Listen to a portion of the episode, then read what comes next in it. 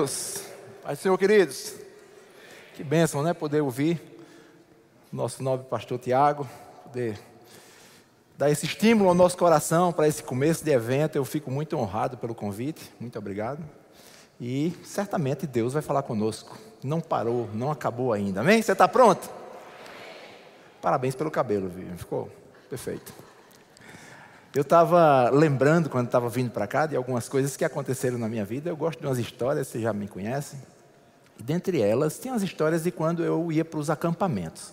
Na época que eu me converti, fazia parte de uma outra igreja, e não eram acampamentos na igreja, eram os acampamentos fora. A gente pegava aqueles ônibus, se deslocava e ia para lá. E os primeiros acampamentos que eu fui, pastor Mauri, é, eu chegava lá e eu ficava impressionado com as coisas que eu estava vendo, né? Porque tudo para mim era novo, aquele ribuliço, oração, fogo, tal. Eu digo, rapaz, que coisa boa. E um dia, eu nunca me esqueço dessa cena. Tinha umas pessoas orando num canto lá, embaixo de um pé de castanhola, e estava uma oração muito fervorosa. E eu fui chegando perto, tá com medo. Eu não sei se você também teve isso no começo, a gente ficava meio receoso, né? O que é que vai acontecer? Eita, e se me puxar para orar? Já viu isso? Igual no colégio, quando a gente não quer sentar na primeira fila, que vai que a professora chama o da primeira fila. E eu fiquei lá querendo saber o que estava acontecendo. E aí, quando eu cheguei, estavam orando, expulsando um demônio. Rapaz, para a primeira experiência não é brincadeira não. Só que quando eu olhei, era um cururu. Eles estavam orando para tirar um demônio de um cururu. Eu achei aquilo estranho, diferente. Mas com o tempo a gente vai crescendo, porque a gente vai tendo experiências. E essas experiências vão movendo a gente para um novo lugar, uma nova condição. E nós chegamos até aqui. Mas isso não quer dizer que as experiências acabaram. Tem mais coisas para acontecer, para que a gente possa ficar plenamente convicto. Amém? E eu estava pensando em um versículo para a gente compartilhar ou fazer uma abertura para esse momento aqui. E é bem interessante a forma como eu tenho o meu relacionamento com Deus. Cada um tem um tipo de relacionamento com Deus. O meu é bem interessante mesmo. A gente bate papo. Quem estiver olhando de longe, pronto, aí endoidou de verdade. E eu comecei a pensar em coisas bonitas para ministrar hoje. Para esse texto aqui vai dar certinho. E depois não era nada daquilo. Já passou por isso? Quem ministra aqui já deve ter passado por isso. E vai, puxa para lá, ó, você vai ser na primeira noite, então é necessário que você fale umas coisas específicas. Bora lá. Aí olha o verso que me veio ao coração para abrir essa ministração com vocês hoje. Por favor, abra sua Bíblia comigo. Em Mateus, no capítulo 9, verso 17. Mateus 9, 17. Diz assim, eu vou ler nessa minha versão, que é a nova Bíblia viva, e diz assim: vou colocar aqui. E quem usaria vasilha de couro velha para guardar vinho novo? Pois as vasilhas velhas arrebentariam com a pressão, o vinho se derramaria e as vasilhas se estragariam. Para guardar vinho novo, só se usam vasilhas de couro novas. Desta maneira, ambos se conservam. Amém? Muito obrigado, boa noite, posso ir embora? Eu acho que já tem muita coisa clara aqui. A gente deseja as experiências, amém, isso é muito bom. Devemos desejar sim essas novas experiências com Deus, com o seu poder, mas a gente tem que pensar sobre em que vasilha ou odre, como pode ter na sua Bíblia aí, a gente vai estar guardando essas informações que vão nos levar para esse momento. Amém? Vasilhas novas. Acredito que essa noite, essa primeira noite, vai ser para a gente cavar alicerce. Eu não sei se você já viu uma construção, mas é interessante que quem planeja a construção, o cara que está construindo uma casa, ele já está pensando nas paredes, no teto, tudo bonitinho. Aí quando começa é para baixo. Primeiro é para baixo.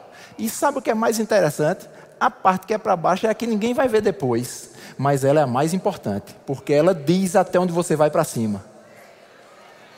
Vou dizer de novo que isso ficou bonito, ficou até poético. A parte que é para baixo Diz até onde você vai para cima. Olha que legal. Isso.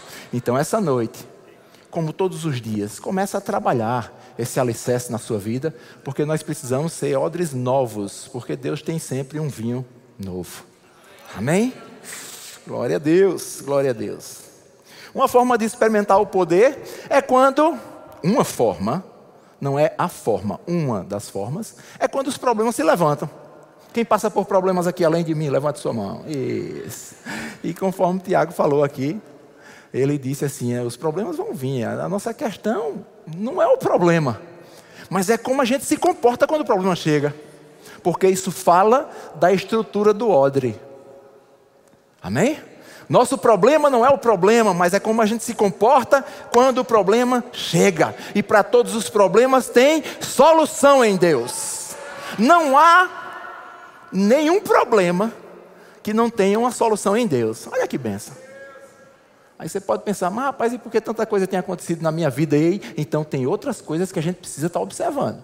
Porque para Deus todos os problemas podem ser solucionados. Amém? Você crê nisso? Tem um texto bem interessante em João 6. Eu vou ler do 1 ao 14. Eu sei que você gosta de leitura de Bíblia, então não vai ser problema para você. Esse texto é bem conhecido e diz assim: Depois disso, Jesus atravessou o lago da Galiléia, que também era chamado de Tiberíades. Uma grande multidão seguia, porque eles tinham visto os, os milagres que Jesus tinha feito curando os doentes. Ele subiu um monte e se sentou ali com os seus discípulos. A Páscoa, a festa principal dos judeus, estava perto. Jesus olhou em volta de si e viu uma grande multidão, estava chegando perto dele. Então disse a Filipe: Onde vamos comprar comida para toda essa gente? Ei, surgiu um problema. Muita gente, muito tempo ali, e agora um problema. Onde vamos comprar comida para toda essa gente. Verso 6: Ele sabia muito bem o que ia fazer, mas disse isso para ver qual seria a resposta ou a reação de Filipe. O texto continua e agora a gente vai ver a visão da solução. Vou dizer de novo: o nosso problema não é o problema, mas é como a gente se comporta diante do problema. E essa foi a visão de Filipe. Filipe respondeu assim: Para cada pessoa poder receber um pouco de pão, nós precisaríamos gastar mais de 200 moedas de prata. Então, um dos discípulos, André, irmão de Simão Pedro, disse: Está aqui um menino que tem cinco pães de cevada e dois peixinhos. Mas o que é isso para tanta gente? Você consegue perceber num texto como esse? Porque a gente já conhece e fica só esperando a hora do milagre lá na frente. Mas se você estivesse lendo esse texto pela primeira vez, e eu vou estimular você a isso, todas as vezes que você for ler um texto que você já leu, leia como se fosse a primeira vez. Para não perder as emoções do caminho porque a gente se alegra muitas vezes com a emoção do final, até por já saber e tudo. Mas no caminho tem coisas que estão acontecendo. Esse é o poder da palavra. Ela tem esse poder que você lê o mesmo texto de ontem e ele fala diferente hoje, porque nos pega em um novo momento e esse texto está mostrando coisas maravilhosas. Porque a visão de Filipe é: tem uma, um, uma pessoa aqui, tem um menino, um menino precavido. Até fico pensando sobre esse menino. Que menino esperto. Eu acho que ele pensou: a gente vai para um canto, esse pessoal vai conversar demais. Eu vou levar logo um pãozinho e um peixe, porque vai que dá fome e eu resolvo o meu problema. Aí o outro disse: aí, não tem como resolver não, porque onde é que a gente ia comprar isso tudo? Mas tem um menino, rapaz, se eu fosse um menino, eu confesso para você, eu pegava meu cestinho, ó, casa, o meu pão e o meu peixe que sou precavido, agora eu vou ter que. Mas ele ficou lá, cedeu, e sabe o que acontece no decorrer disso?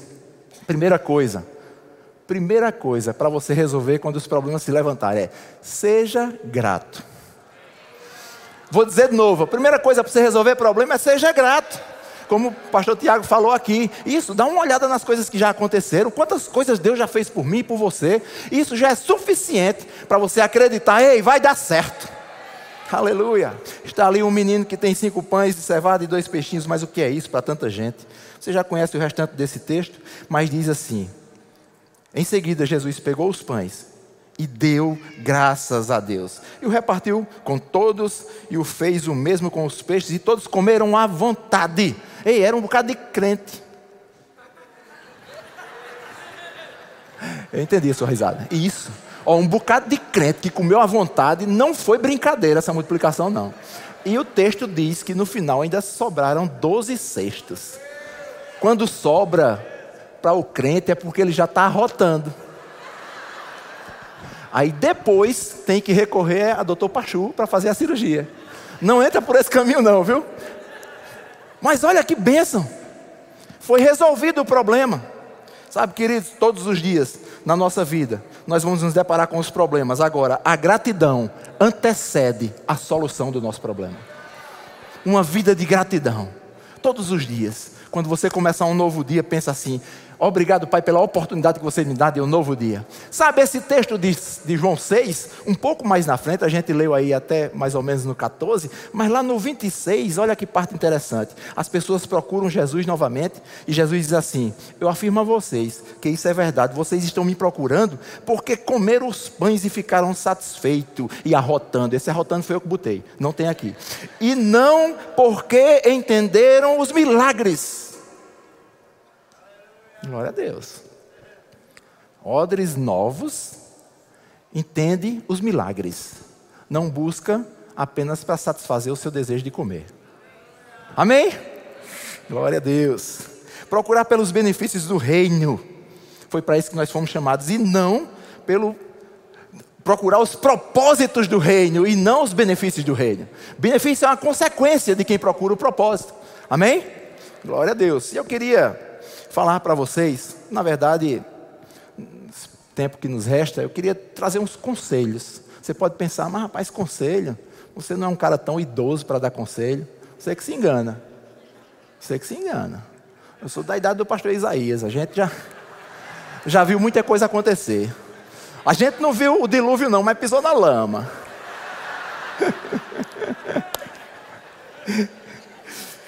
Vamos lá, eu quero dar uns conselhos. Eu queria dar um primeiro conselho. Nós tivemos a oportunidade em um evento aqui de fotografia. Me chamaram para ministrar num evento de fotografia. Vai ter fé assim lá não sei aonde, porque eu não sei nem como é que, onde é que vai esse negócio. Mas depois disseram mais ou menos o que era. E a gente conversou um pouco sobre isso nesse evento. E eu quero estar trazendo esses conselhos que servem para a minha vida e serve, vai servir para a sua vida também. Valorize o seu dia como se ele fosse o último. Eita glória. Sucesso isso aqui. Isso aqui é muito bom. Se a gente começar a viver dessa forma, preocupação é a primeira coisa que vai embora. E você pode dizer, você está dizendo isso baseado em quê? Vou te dizer, Mateus capítulo 6, verso 34, diz assim: Portanto, não fiquem preocupados com o dia de amanhã. Deus cuidará do dia de amanhã para você também. Já é suficiente a carga do dia de hoje. Ou em algumas versões, basta a cada dia o seu mal.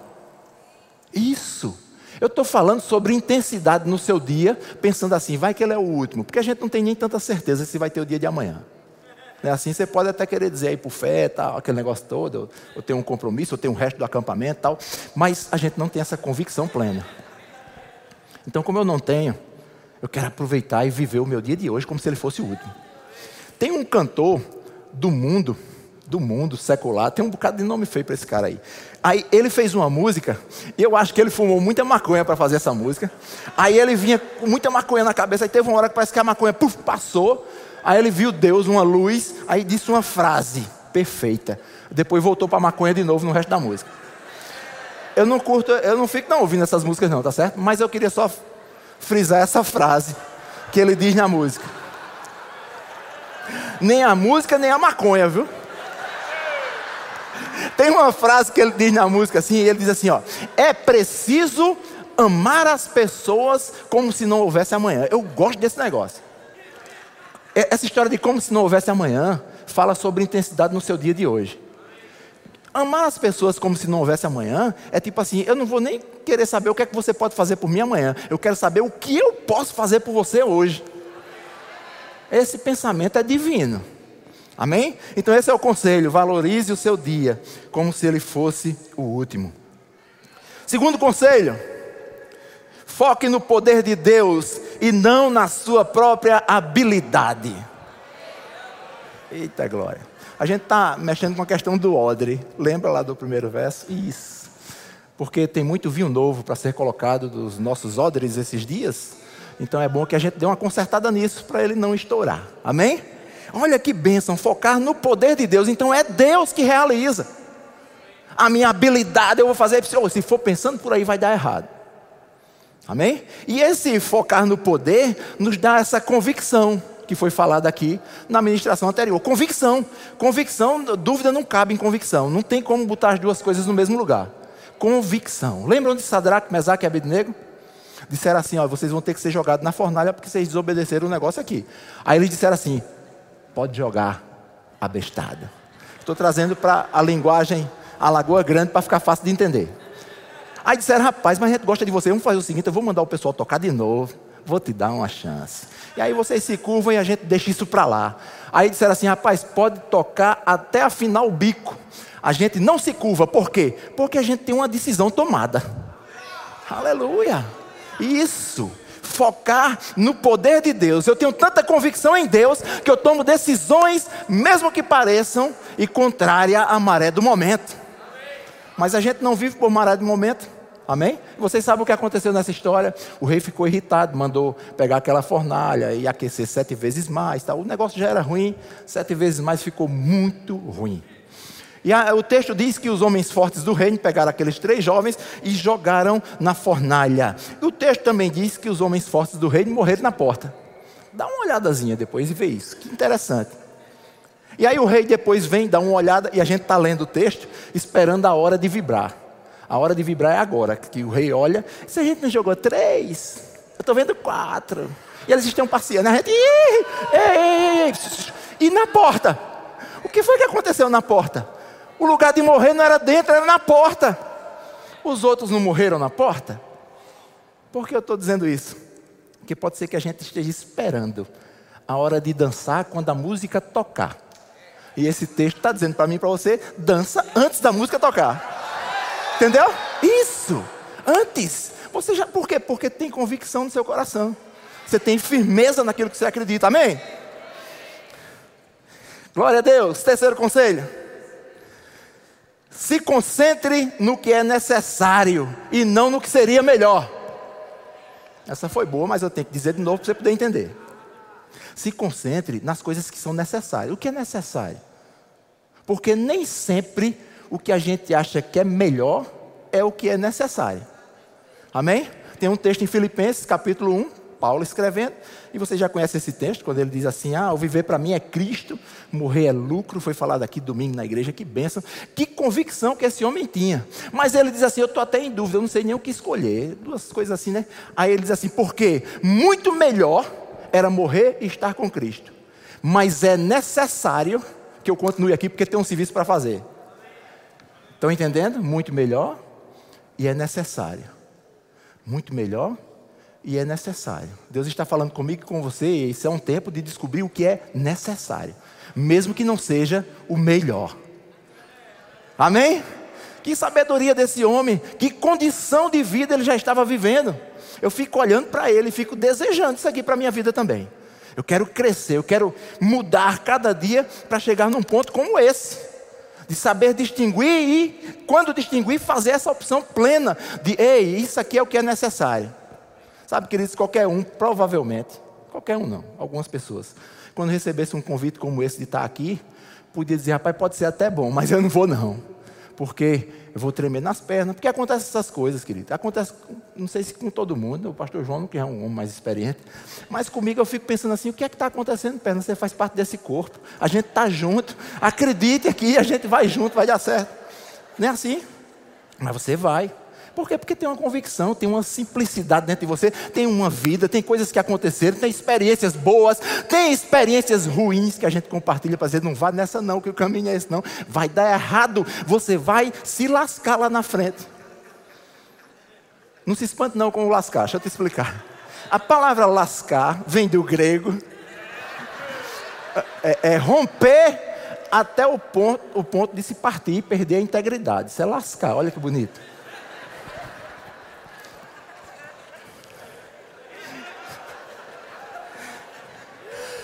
Quarto conselho: você precisa estar perto de pessoas que te ajudem. E longe das pessoas que te atrapalham. É. Tem dois lados nessa balança aqui. Ah, eu vou só estar perto das pessoas que me ajudam, ainda não é suficiente. Você tem que sair de perto das que atrapalham. Amém?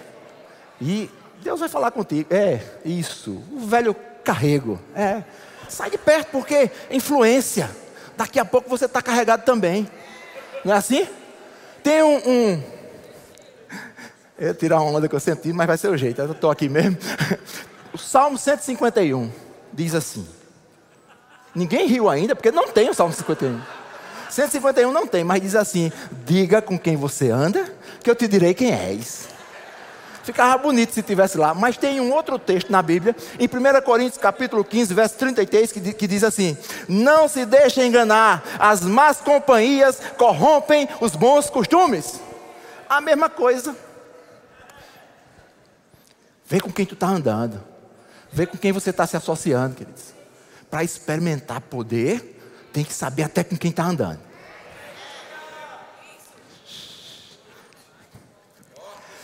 Quinto, só são 32, a gente está já acabando. Quinto conselho: se concentre no seu progresso e não na sua perfeição.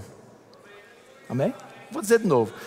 Pega teu tempo, tua concentração aí, progresso. O que é progresso? Amanhã eu tenho que estar melhor do que hoje. Progresso. Depois de amanhã vou estar melhor do que amanhã. Progresso mas não aquela plenitude, aquela perfeição, até de olhar quando um cara está pregando e dizer assim, rapaz, se eu tivesse ali eu faria melhor, porque eu acho que ele disse, lascou-se, isso não é palavra para, isso não é palavra para ministro, cuidado queridos, se concentra no teu progresso, vai melhorando a cada dia, eu passei 21 anos da minha vida trabalhando na indústria farmacêutica, eu era aquele cara da bolsa preta, que chegava no consultório, e passava na frente de vocês, e vocês ficavam com raiva, só que eu entrava na sua frente e deixava no médico as amostras grátis.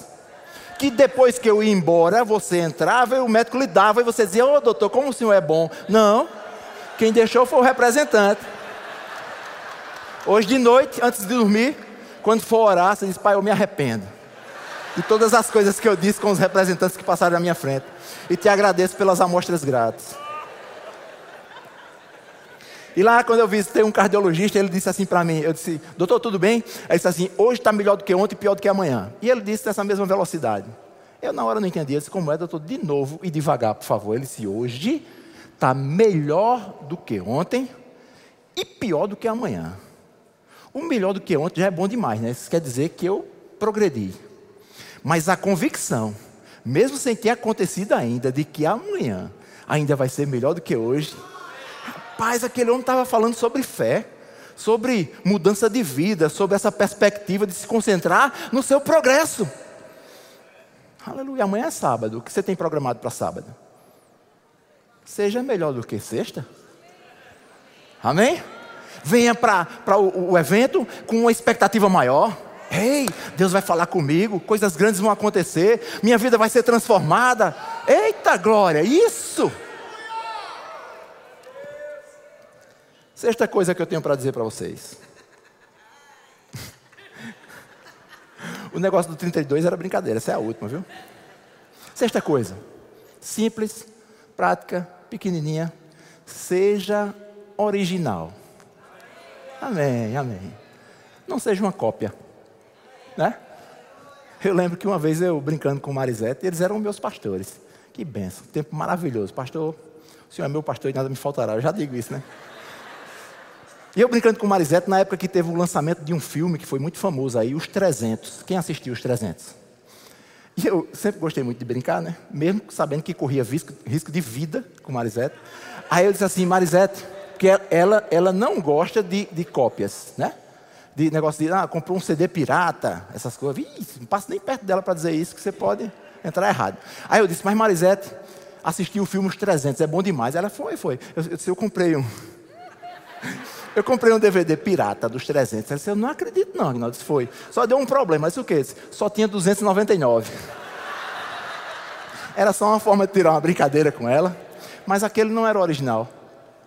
Você pode estar se perguntando, por que você está dizendo isso? Ei, quando a gente é original, a gente aumenta a chance de ser ajudado. Porque passa a ser perceptivo quem você é, quem eu sou. Como é que você vai me ajudar se eu não demonstro para você quem eu sou? Estou me esforçando. Odres novos para vinhos novos. Eu estou me esforçando, fazendo força para que as pessoas tenham uma imagem sobre mim que, na verdade, eu já estou até cansado de tanta força. Não. Todo cansaço, uma hora você vai parar. Vocês lembram de Davi? Quando o rei disse: é, Já que você decidiu e vai lutar aí com Golias, vamos aqui que eu vou botar uma roupa em você aqui, meu amigo. Com essa roupa aqui você vai arrasar. Aí botou a armadura em Davi. Rapaz, ele ainda deixou vestir. Ele ainda deixou botar. Botou a espada, botou tudo. Aí quando ele foi tentar andar, foi que ele disse: Rapaz, não dá não. Ele, ele deve ter pensado assim: Ei, só vai dar certo se eu for original. A funda que ele pegou já era dele. Aquilo não foi a primeira vez que ele atirou com aquela baleeira, não. Foi não. Aquela dali ele já usava. As pedrinhas redondinhas, polidinhas, ele já sabia que aquela era a melhor pedra. Ei, ele pegou o que ele tinha que parecia ser nada.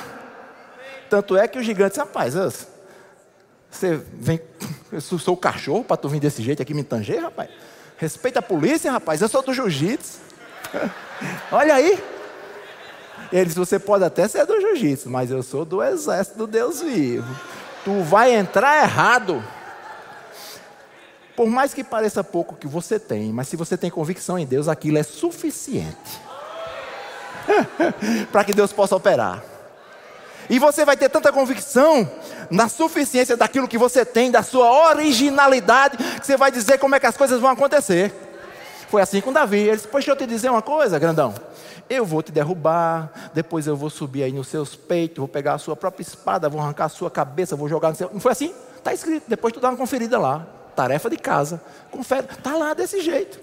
O que aconteceu? Ei, exatamente o que o original disse. Seja original. Solta uma foto que eu pedi para vocês botarem aí, por favor.